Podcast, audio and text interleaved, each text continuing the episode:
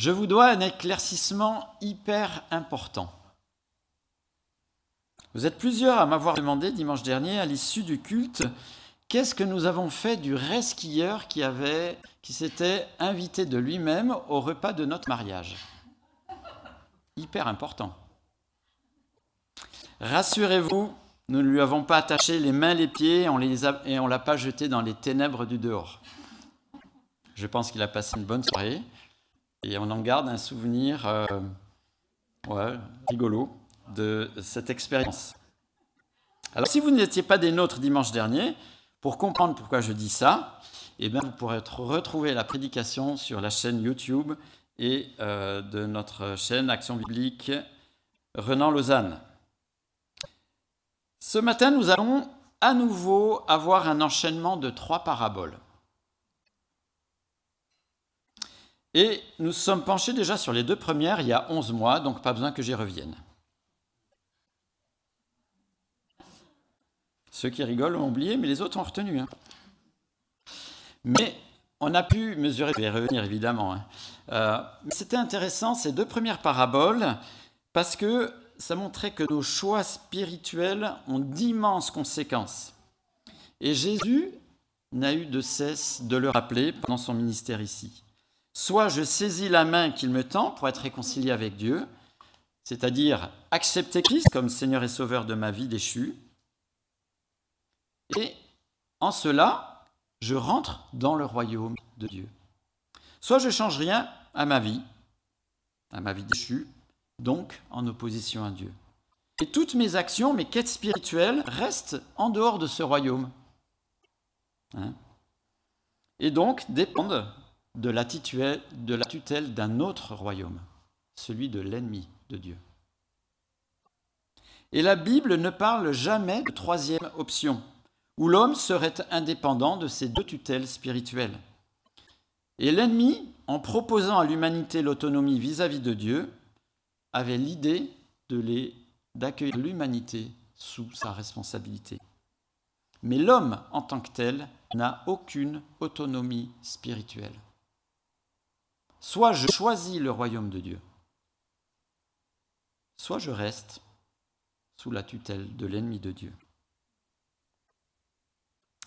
Et le choix que je fais durant ma vie, choisir Christ ou le négliger, se voit durant ma vie et aussi pour l'éternité. Et Jésus en a parlé d'une manière forte quand il parlait de son retour, de son retour certain et inattendu. Hein, et particulièrement, il en parle dans les chapitres 24 et 25 de l'évangile de Matthieu. Et euh, en Matthieu chapitre 25, donc si vous pouvez juste se feuilleter dans vos Bibles, c'est la page 1106, euh, il y avait deux paraboles. Je vais vous euh, rappeler les comparaisons, comme ça ça va revenir à votre, à votre idée. Occasion de mariage, les mariés pleines de sagesse prennent leurs précautions pour attendre l'époux si celui-ci tarde à venir. Comment elles prennent leurs précautions?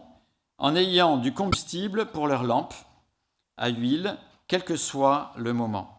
Et c'est comparé aux croyants qui, avec sagesse, orientent leur vie d'une manière pratique pour être prêts au retour certain et soudain de Jésus, même s'il semble tarder.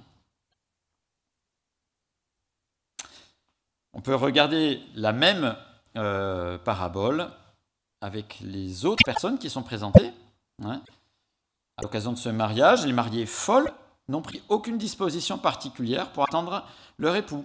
Si celui-ci tarde, leurs lampes vont s'éteindre et elles devront se ravitailler en huile. À l'époque, on rajoutait des, lampes à huile. Et elles courent le risque de manquer le rendez-vous avec leur époux. Et ce sera trop tard pour toujours. Et c'est comparé aux personnes qui vivent leur vie sans se soucier de Jésus et de son retour certain et soudain, le moment venu, elles ne seront pas prêtes pour Jésus. Elles auront alors des regrets éternels. La vérité qui se dégage de cette première parabole, qu'une attitude vigilante face au retour certain et inattendu de Jésus, c'est de conduire sa vie de maintenant avec sagesse Et conduire sa vie de maintenant avec sagesse, hein, euh, c'est agir justement en fonction de Dieu dès maintenant. Une attitude irresponsable, c'est de vivre sa vie sans se soucier de Jésus. Hein, et un clap de fin s'abattra définitivement.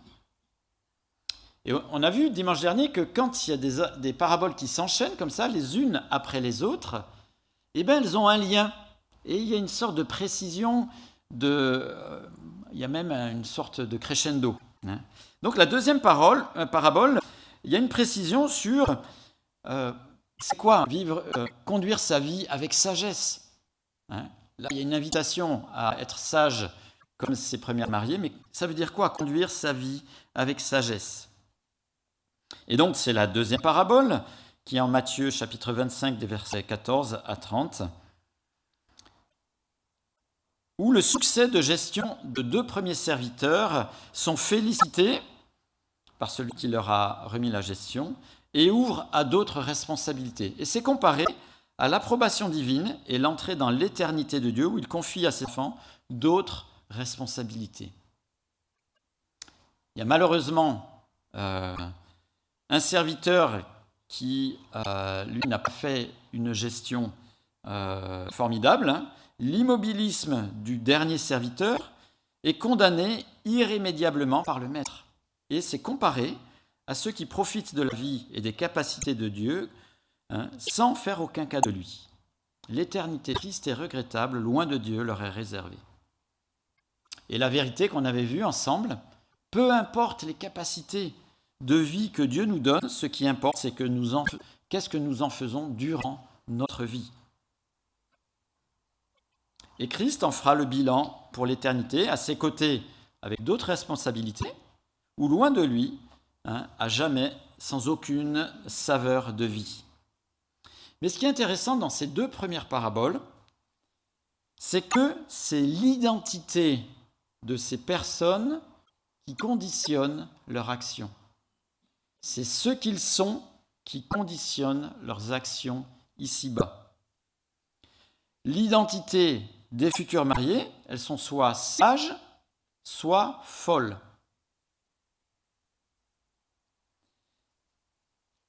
La sagesse dans la Bible, c'est réfléchir et agir en fonction de Dieu pour toute chose.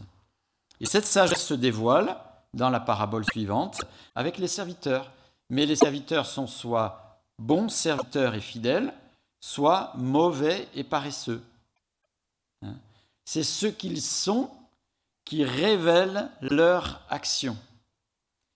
Et dans la troisième parabole qui suit, c'est celle qu'on va lire, eh bien, va, ça va se préciser encore davantage. Il va y avoir une comparaison. Jésus, à son retour glorieux, fait le tri de l'humanité entre ceux qui sont bénis de son Père et ceux qui ne le sont pas. Et c'est comparé à un berger qui fait le tri entre ses brebis et les boucs, pour les mettre dans des enclos différents. Alors en, lisant cette parabole, euh, ça m'a fait penser à une expérience que j'ai vécue. J'ai eu le privilège euh, de pouvoir participer à la tonte de 600 brebis euh, chez un berger de Sisteron dans les Alpes de Haute-Provence. Il y avait 600 brebis et 6 ou 9 boucs, je crois, quelque chose comme ça. Alors on était trois à amener les brebis aux tondeurs. Les tondeurs sont des, spécialistes, hein. ils sont comme ça, et il faut leur amener les, brebis pour qu'ils les tondent. Donc on va les chercher dans l'enclos, on leur ramène comme ça. Euh, je peux vous dire que 600 brebis à 3, ça vous en fait 200 par, euh, par personne. Euh, à la fin de l'expérience, j'étais un peu calmé quand même. Hein Surtout que dans les, grands, les grandes bergeries, où c'était avant de, sortir, hein, c'était, ça devait être à la limite du printemps, quelque chose comme ça, ils ont passé tout l'hiver dedans et il y a une odeur d'ammoniac due à leurs urines. À la fin, j'ai failli, j'ai failli faire tomber dans les pommes. Et donc, grosso modo, on s'en est fait 200 chacun. À la fin, quand on a eu fini, j'étais là, ouf.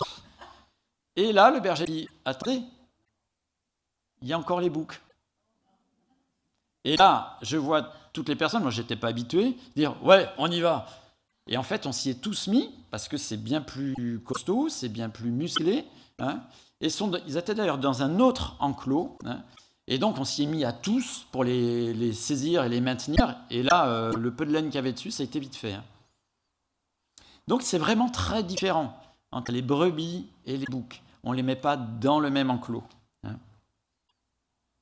Et euh, ce qu'ils font et apportent pour le troupeau n'est pas du tout euh, la même chose. D'ailleurs, il semble que dans euh, les troupeaux de l'époque du temps de Jésus, la différence entre les deux n'était pas si évidente. C'est pour ça qu'il fallait l'œil avisé du berger pour les séparer quand il les mettait dans les différents enclos ou bergeries.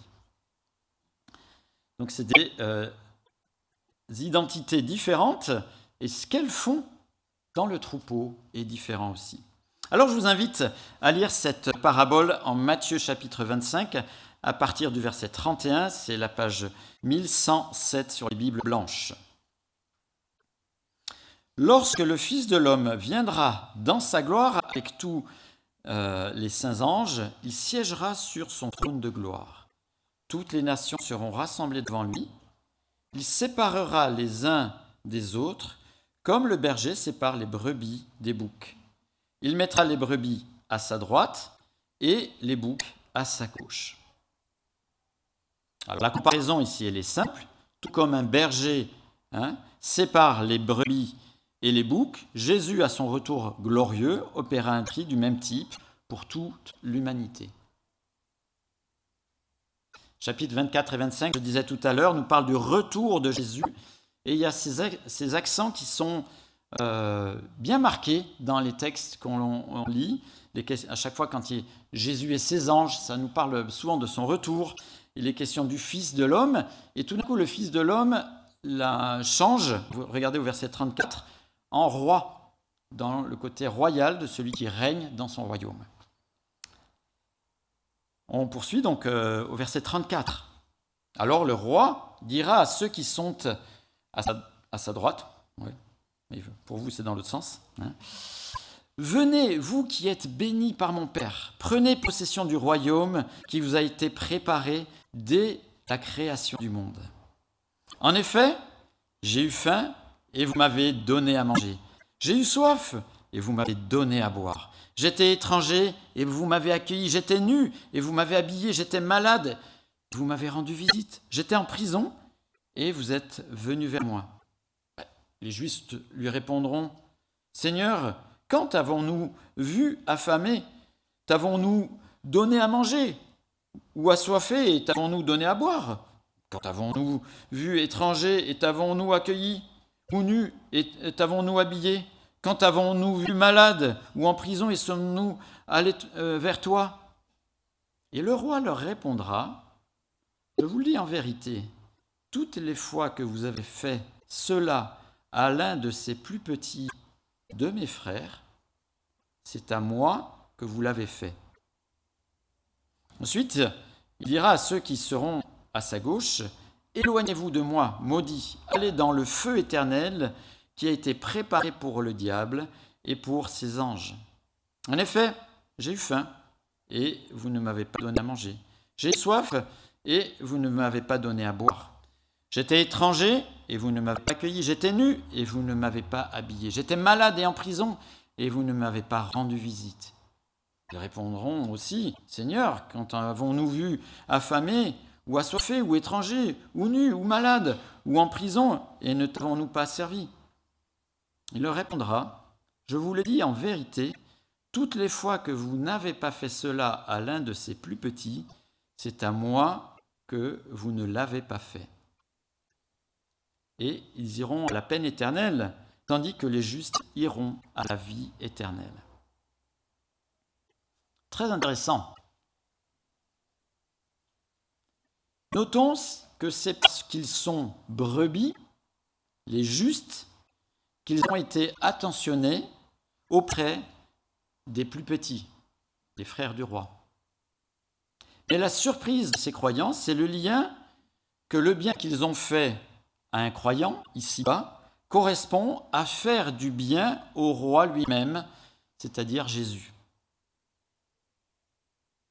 Mais surtout, ce que ne dit pas ce texte, c'est que de faire du bien conditionnerait le choix de Dieu, le tri de Dieu.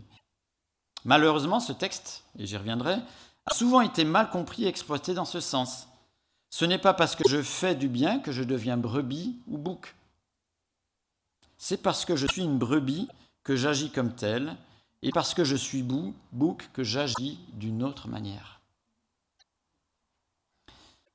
Et l'enchaînement des, des paraboles insiste sur le fait de la personnalité spirituelle des personnes, sur leur personnalité.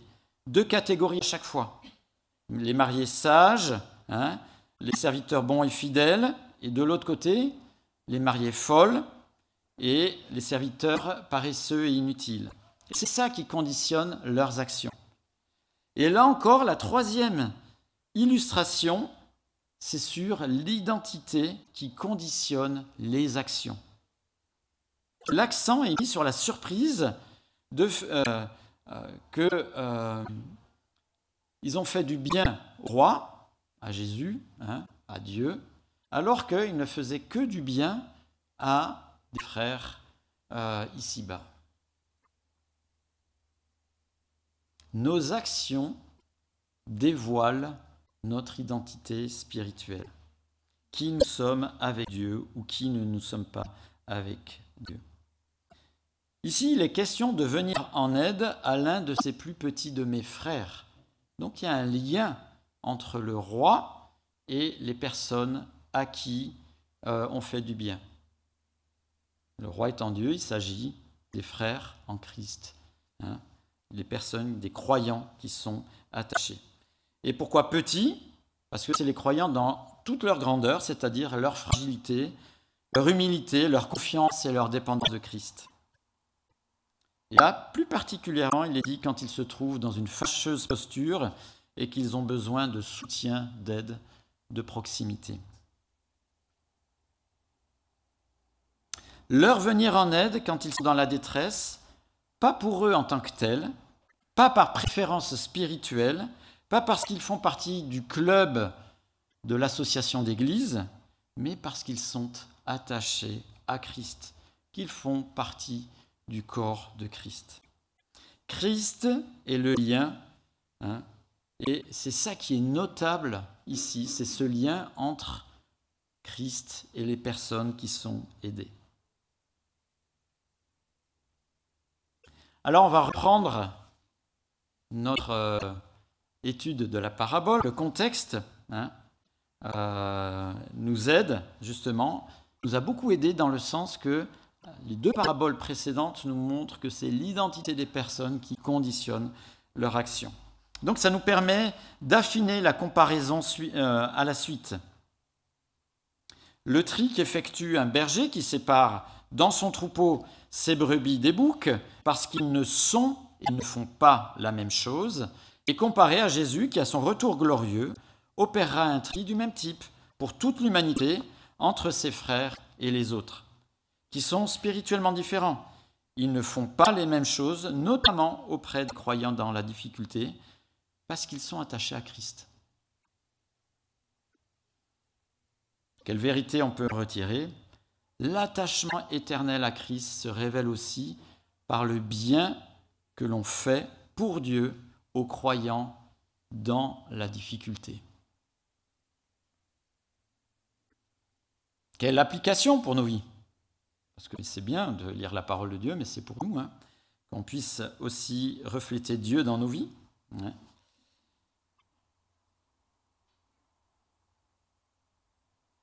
Le choix du royaume dans lequel on veut vivre hein, se voit aussi dans nos actes de disciples de Christ, et particulièrement vis-à-vis -vis de ceux qui sont dans la difficulté. Et on en a un bel exemple dans le livre des actes. Ça vous rappelle ça dans le livre des Actes? Regardez, on va le regarder ensemble. Acte 4, euh, les versets, le verset 32. Je n'ai pas noté la page dans les Bibles blanches.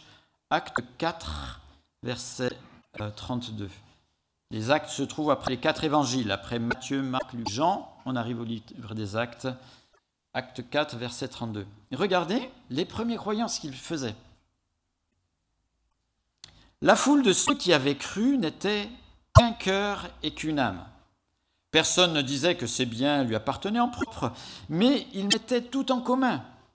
Avec beaucoup de puissance, les apôtres rendaient témoignage de la résurrection du Seigneur Jésus, et une grande grâce reposait sur eux tous.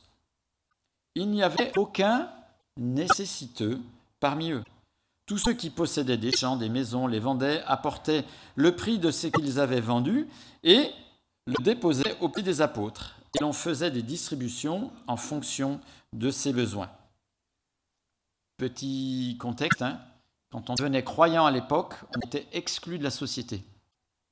Parce que tout était lié hein, euh, au niveau politique, etc. Donc les personnes étaient euh, éjectées de leur famille, éjectées de leur travail, ils étaient déshérités, et donc, les premiers croyants ben, arrivaient, euh, ben, ils n'avaient plus rien. C'est particulièrement pour ça qu'il y avait tout ce système qui s'était mis en place.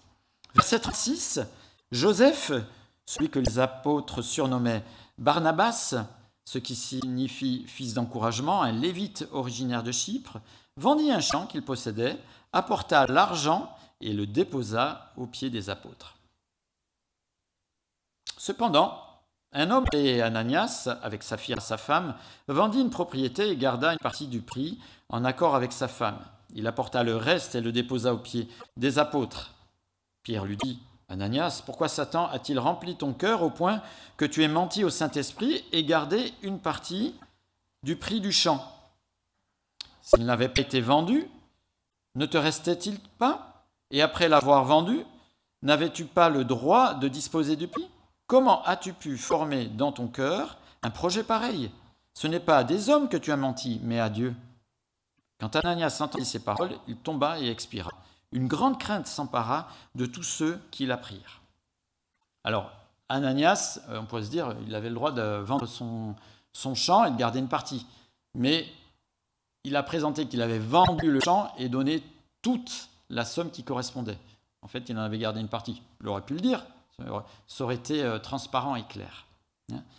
Mais vous voyez, dans ce texte, le lien qui est fait entre l'action euh, qu'Ananias a fait, sa mauvaise action, c'est pas contre les apôtres qui finalement le fait, même si c'est de l'argent donné aux apôtres, c'est contre le Saint-Esprit, contre Dieu, ici, que c'est souligné.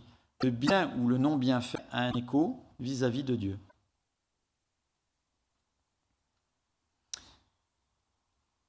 C'est ce qui se passait au début de l'Église. Hein. Tout n'est pas forcément normatif, mais quand on regarde les épîtres, par exemple l'épître aux Éphésiens, chapitre 6, verset 10, donc les apôtres, hein, sur lesquels le fondement de l'Église est bâti. Hein. Ainsi donc, Éphésiens 6, 10, ainsi donc, pendant que nous en avons l'occasion, pratiquons le bien envers tous, et particulièrement envers nos proches dans la foi. Donc toujours cette même idée. Euh, d'être attentif pour les personnes attachées à Christ.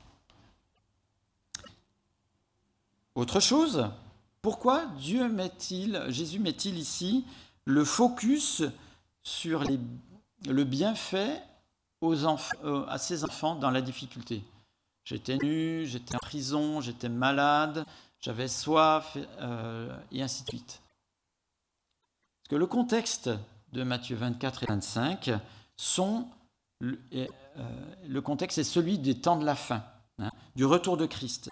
Et tout comme pour sa première venue, quand Jésus est venu, hein, il, a, il, a, été confronté à un déchaînement d'hostilité. Hein, eh bien, le retour de Christ sera lui aussi dans, euh, la même ambiance. Il aura un déchaînement d'hostilité euh, vis-à-vis de Dieu et de ceux qui lui sont attachés. On pourrait dire que ces deux moments euh, sont des temps marqués, polarisés, qui révèlent justement le fond des cœurs. Et l'habitude qui sera au retour de Christ, ben Jésus en a parlé. Matthieu 10, 21 dit, Le frère livra son frère à la mort, et le père son enfant. Les enfants se soulèveront contre leurs parents et les feront mourir. D'où une attitude d'accueil, de soutien, d'aide auprès de ceux euh, qui sont à Christ sera d'autant plus notable Et c'est pour ça que Jésus montre cet encouragement aussi dans ce temps difficile. Alors évidemment, ça nous encourage à être attentifs à tous, mais en particulier à ceux qui sont à Christ dans leurs besoins, dans les moments de vie qu'ils traversent. Ce texte invite aussi à une réflexion un petit peu plus loin.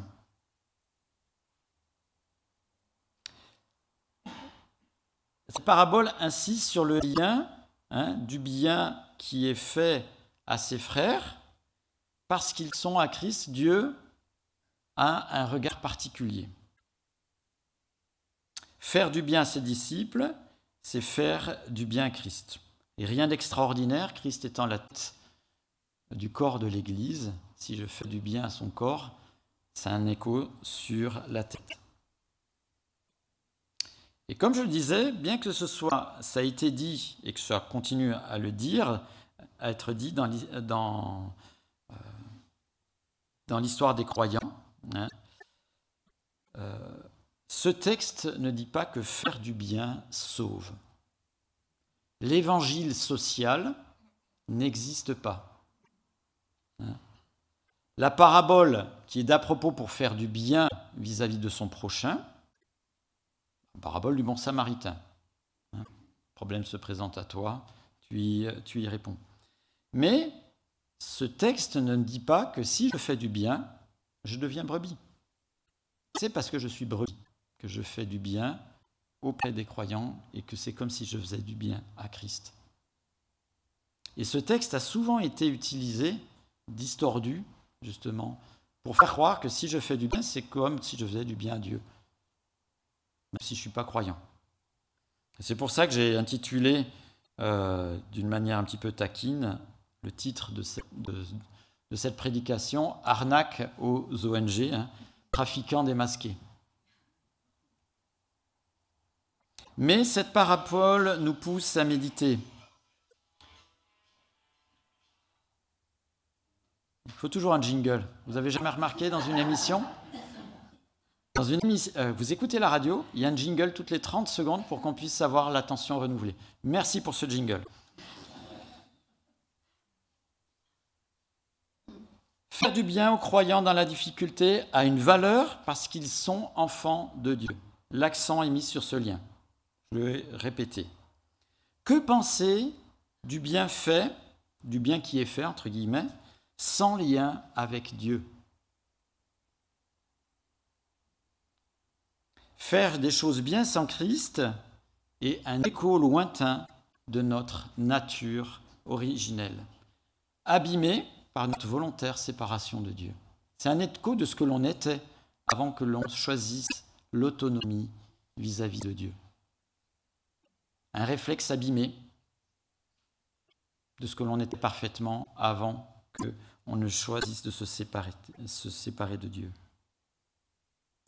D'ailleurs, faire du bien sans Christ devrait nous interroger sur le fait, mais d'où ça me vient? Pourquoi je fais du bien hein, alors que, soyons honnêtes, beaucoup de nos envies sont contraires. Le confort, l'indifférence, voire des sentiments des fois un petit peu plus forts, hein, le rejet par exemple.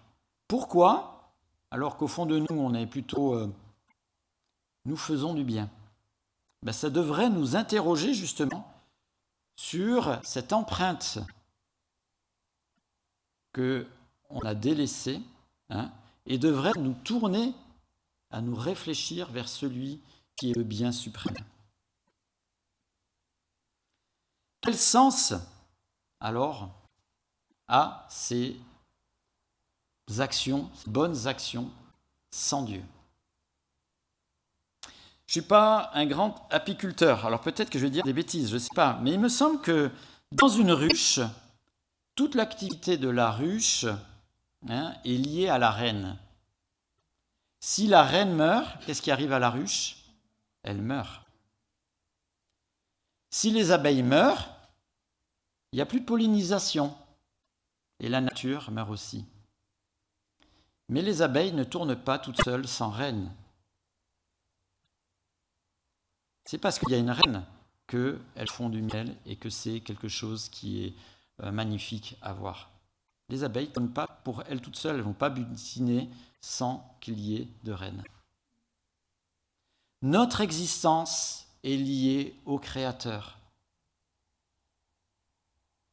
Nos actions doivent être liées au Créateur. Ce que je fais, je ne le fais pas pour mon épouse, pour mes enfants, pour ma mission, pour mon ONG, pour mon association d'église, pour les jeunes, pour les réfugiés ou pour les lépreux. Mais pour Dieu, au travers de ma mission, mon ONG, mon association d'église, les jeunes et euh, les réfugiés. Et c'est là où il faut demander à Dieu à reformater notre logiciel de notre pensée. On a un énorme problème de priorité. Parce que ce que l'on voit au quotidien, c'est des personnes comme vous et moi. Mais l'intention et l'action que je fais, elles doivent être faites en priorité vis-à-vis -vis de Dieu. On va prendre Colossiens chapitre 3 versets 23 et 24. C'est la page 1340. Colossiens chapitre 3 23 à 24. Page 1340. C'est adressé à des croyants en Christ et pas à des personnes qui ne sont pas en Christ pour qu'elles le deviennent. C'est ça le contexte. D'accord?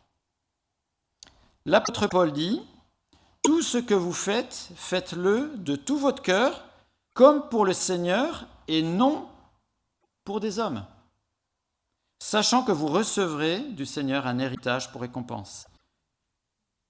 Le Seigneur que vous servez, c'est le Christ. Mais celui qui agit injustement recevra le salaire de son injustice. Il n'y a pas de favoritisme. On pourrait dire que ce verset résume la parabole qu'on vient de lire, presque. Hein. Incroyable. Non, c'est croyable, justement. On peut voir la même idée du bien qui est fait, parce que bah, autour de nous, on a des personnes qui font du bien, et des fois, ça nous perturbe. Des fois, ils sont même euh, plus zélés, plus actifs que nous. Et on peut le regarder sous l'angle du royaume. Vous avez vu dans ces paraboles, Jésus parle du royaume de Dieu. Hein?